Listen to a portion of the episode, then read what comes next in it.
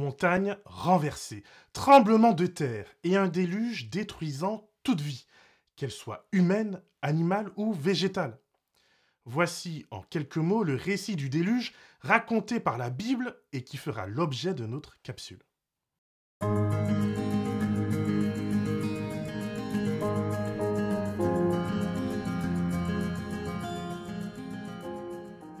Bonjour à toi qui me rejoins sur cette chaîne YouTube. Je m'appelle David et je suis heureux de te retrouver pour cette capsule Croître en Christ. Chaque semaine, je te propose une méditation spirituelle pour nourrir ta croissance. Ce ministère existe pour une seule raison, encourager l'étude du texte biblique. Si un jour tu peux consacrer cinq années de ta vie à étudier la théologie, tant mieux et je t'encourage à le faire. Mais en attendant, je te propose une approche biblique qui allie la pastorale, c'est-à-dire le comment on applique le texte de manière humaine et concrète dans notre vie, avec une dose de théologie fondamentale. La théologie fondamentale cherche à mieux comprendre les fondements de notre foi. C'est pourquoi il est nécessaire de creuser un peu, de vérifier et de réfléchir. Alors bon, c'est vrai que cela demande un peu plus de temps. C'est aussi un peu moins glamour. C'est comme choisir entre le jus ou le fruit. Ici, tu ne trouveras pas beaucoup de discours faciles à entendre? Je n'ai rien contre. Honnêtement, je pense même qu'il y a un temps pour cela. Quand on est découragé spirituellement, par exemple. Un bon remontant peut être hyper efficace. Mais si je me nourris que de boosters, alors je suis persuadé que ma foi restera superficielle. Le booster vient m'aider quand je suis carencé. Mais le mieux, c'est d'avoir une alimentation solide et équilibrée. Et justement, croître en Christ est pour moi un peu le plat de résistance. Mais puisque je souhaite te voir grandir, c'est donc important que tu me dises si ce plat que je te sers est digeste ou non. En tout cas, quoi qu'il arrive, je serai toujours reconnaissant pour ton écoute, pour tes remarques et pour tes encouragements. Hum, voilà. Maintenant que cette présentation est faite, passons au sujet du jour. Je l'aborderai en trois temps. Premièrement, les conditions qui ont mené au déluge. Deuxièmement, le déluge lui-même. Et pour finir, ce que nous enseigne l'après-déluge. On va couvrir beaucoup de chapitres en peu de temps. Alors je t'invite à lire à ton rythme Genèse chapitre 5 à 10 pour mieux comprendre ce que je dirai. Tu peux le lire avant, pendant ou après. Allez, si tu es prêt, alors c'est parti. Pour commencer, voyons comment l'humanité est passée d'enfant de Dieu, créé par lui pour le représenter, à voyou sanguinaire méritant d'être détruit par un déluge.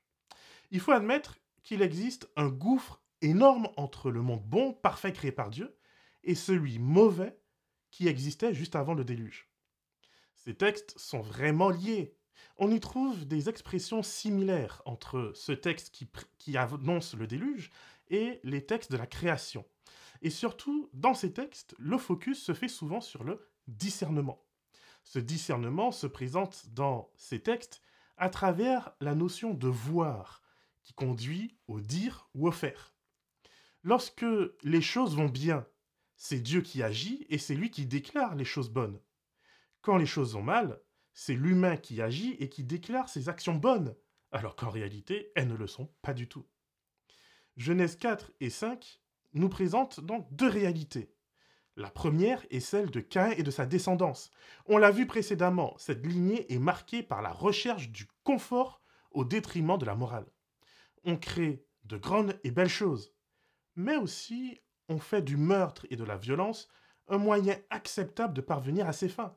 Et ça, ça va pas du tout. La deuxième réalité, elle, elle est basée sur la vie de Seth. Ses enfants et lui sont les premiers à faire appel à Dieu sous son nom Yahvé. Ce détail est important puisqu'il nous renseigne potentiellement sur deux choses. C'est autour de la naissance du fils de Seth que les humains commencent à offrir des cultes publics et collectifs à Dieu.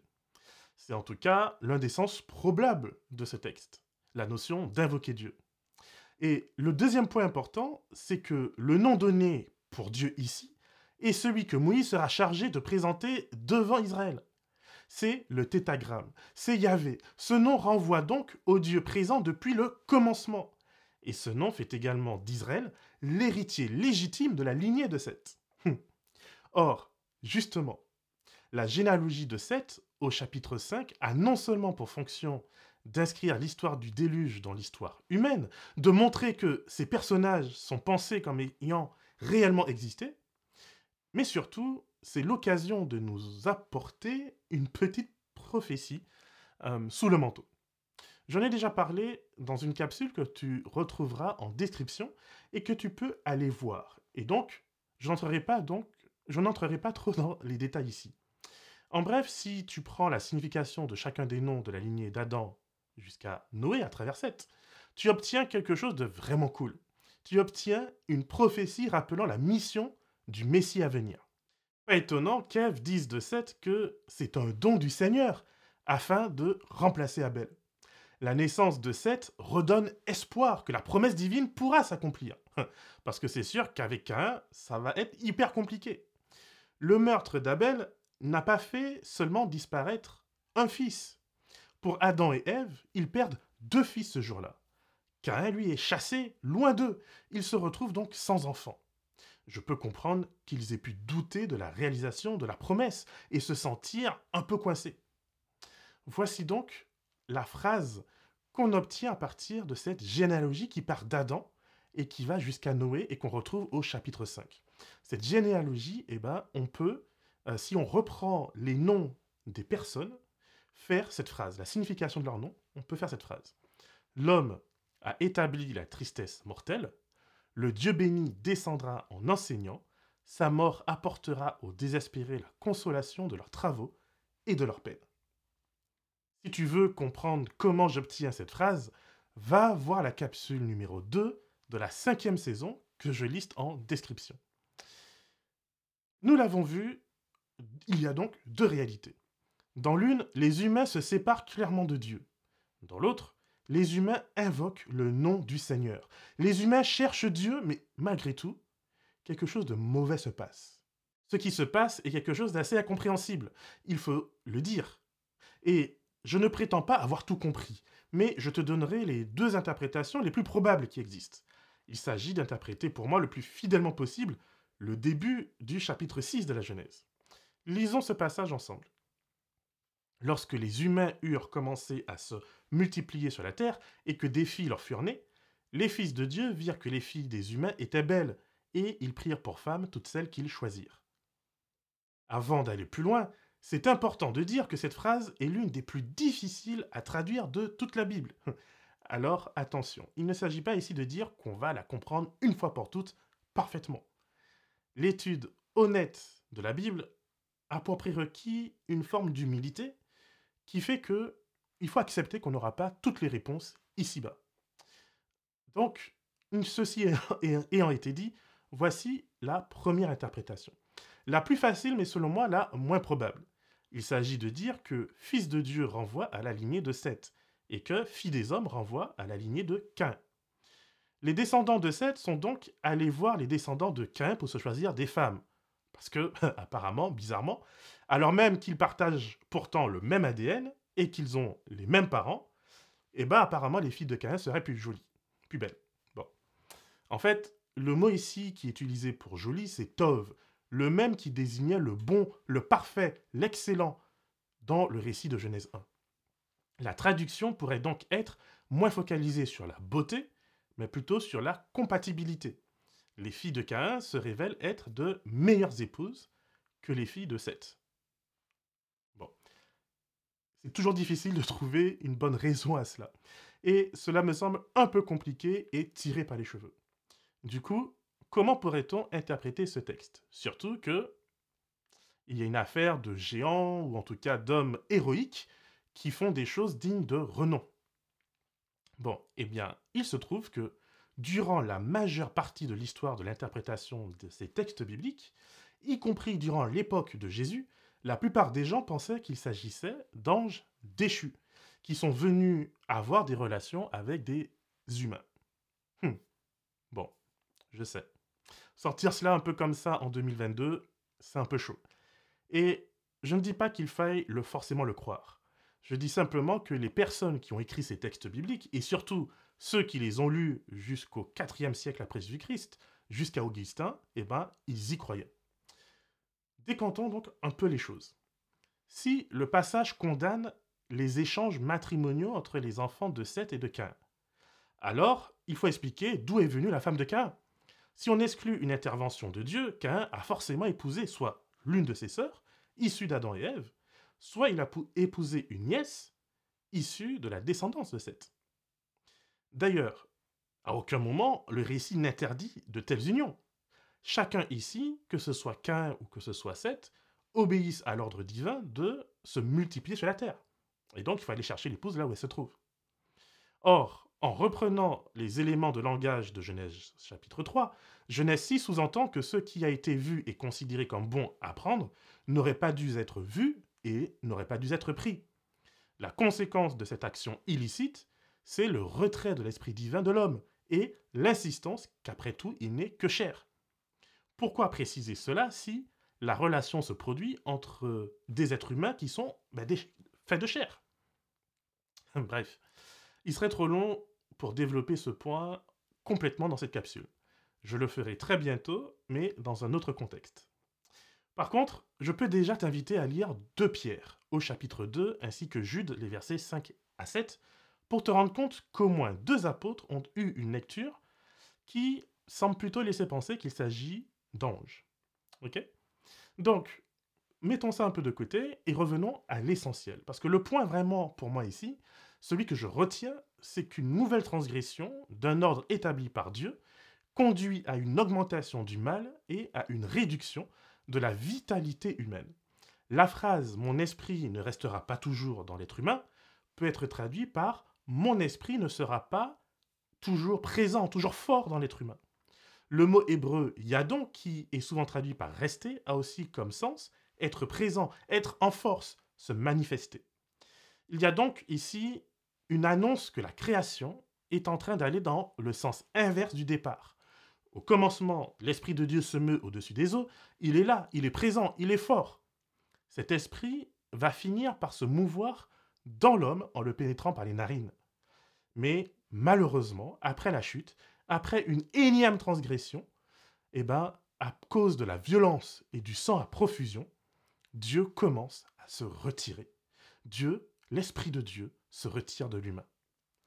Voici le déclin de l'humanité qui va conduire Dieu à appeler Noé hors de ce monde afin de lui proposer une mission de sauvetage. Je passerai plus rapidement ici sur le déluge. Pendant 120 ans, Noé a eu pour mission de construire, mais aussi de prêcher. Et c'est marrant parce que la prédication, c'est ça, c'est l'édification, c'est la construction de l'Église de Dieu. Noé aura été un témoin pour sa génération. Mais Jésus nous rappelle que cette génération n'était pas intéressée. Elle ne se concentrait que sur le manger, le boire et le sexe. C'est alors que Dieu fait venir sur la terre le plus terrible jugement divin que nous ayons connu à ce jour. Une destruction si totale qu'il ne restera plus rien sur terre si ce n'est un bateau. Une arche représentant l'obéissance de celui qui l'a construit. Nous sommes là face à un exemple idéal de la collaboration divino-humaine que Dieu favorise à travers l'histoire de notre monde. Les instructions, c'est vrai, viennent de Dieu. C'est lui l'architecte. Mais c'est l'homme le maçon. C'est l'homme qui construit. C'est lui qui plante les clous. La Bible est également une telle arche. Son inspiration vient de Dieu. Mais c'est l'humain qui en a planté les clous. C'est l'homme qui a écrit sur ces pages et qui nous parle au nom de Dieu nous avons le choix de croire en l'impossible ou de le rejeter par la force de notre intelligence. Le déluge, soyons honnêtes, s'il a bien eu lieu, était la chose la plus improbable pour son époque. Le déluge défait jusqu'à aujourd'hui les lois de la nature et de la science. Pourtant, presque toutes les civilisations, des Babyloniens aux Égyptiens, aux Étrusques et même aux Mayas, chaque continent possède un récit d'un déluge global.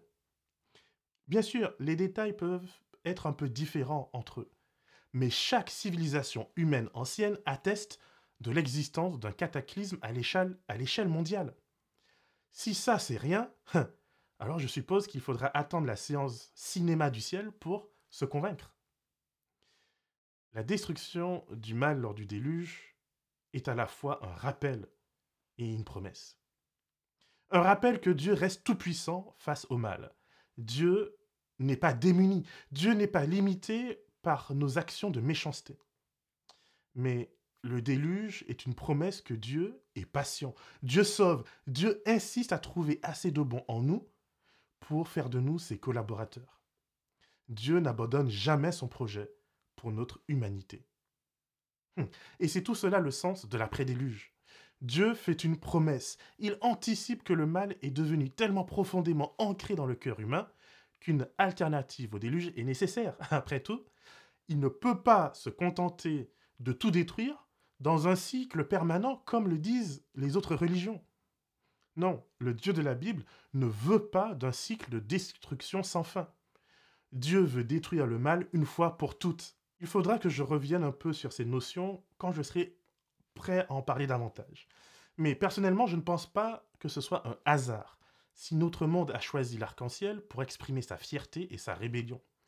Aujourd'hui encore, l'humain voit et désire, et il déclare bon ce que Dieu a déclaré tohu hum. Et malgré nos tendances à la désobéissance, Dieu lui maintient son alliance, il maintient sa bienveillance, il maintient son caractère. Il nous invite chaque jour à ouvrir nos cœurs afin de pouvoir ensuite ouvrir réellement nos yeux. Sa voix reste présente, elle nous interpelle sur la valeur de chaque vie humaine, des plus petits, des plus vulnérables, aux plus grands et aux plus vieux. Chaque vie humaine selon Dieu est précieuse, et Genèse chapitre 9 va venir nous le rappeler. Dieu demandera des comptes pour chaque vie qui aura été méprisée. Hum. Je réclamerai, dit-il, à chaque être humain la vie de l'humain qui est son frère. Tout cœur qui bat, toute vie qui peut être appelée vie humaine est sous la protection du Père céleste, parce que chaque humain est précieux à ses yeux. Nos raisonnements et nos rationalisations n'y changeront rien du tout.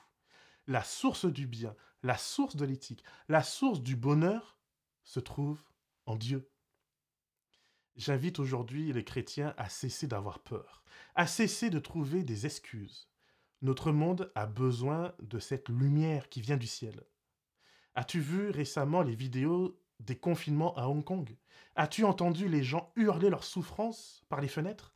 Les autorités les enferment dans leur maison avec des cadenas pour les empêcher de sortir.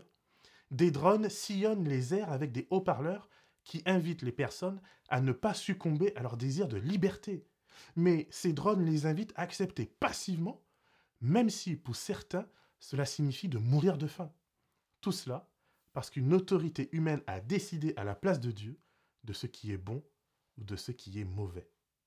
Moi le premier, je pensais il y a peu qu'une chose pareille ne pourrait jamais se vivre en France. Mais après ce qui s'est passé sur les deux dernières années, je ne suis plus sûr du tout. Alors que la guerre et les bruits de guerre continuent à ravager notre monde, alors que des leaders tels Joe Biden alertent leur pays sur les prochaines pénuries à venir, qui peut affirmer aujourd'hui, sans sourciller, que nos gouvernements ne mépriseront pas davantage leur peuple? La solution est avec chacun qui se laisse toucher par l'Esprit de Dieu. Plus nous ferons briller la lumière, et moins le mal pourra s'installer à la vue de tous. Bon courage mon ami, et que le Seigneur te garde et te bénisse, et qu'il fasse de toi une source de bénédiction pour l'éternité.